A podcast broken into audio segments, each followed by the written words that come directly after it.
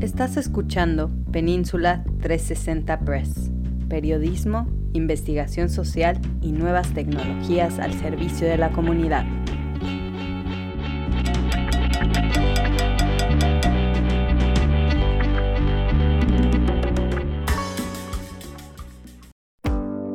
Muy buenos días donde quiera que te encuentres.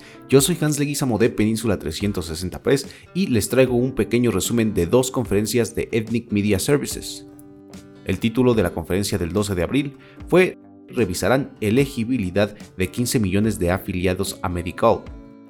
En ella, Jingjia Wang, subdirectora adjunta del Departamento de Servicios de Salud del Estado de California, dijo, Um, el primero de abril, el departamento comenzó su proceso de renovación de Medicaid para alrededor de 15 millones de individuos en todo el estado de California.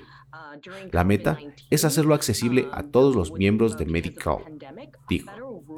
La segunda conferencia, correspondiente al 14 de abril, se tituló ¿Es la prohibición de TikTok en Estados Unidos una opción viable? Durante esta conferencia, el senador Mark Warner presidente del Comité de Inteligencia del Senado y coautor del proyecto de ley Restrict, comentó.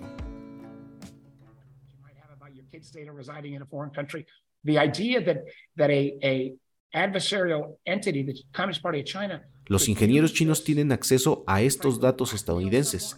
La idea de que una entidad adversaria como el Partido Comunista de China podría usar esto para chantajear a alguien que conoce en sus periferias es una amenaza muy real y tangible.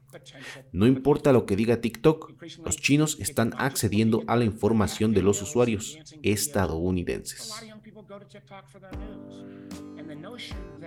Ahora que estás enterado del excelente trabajo de Ethnic Media Services, te deseo un excelente día y hasta la próxima.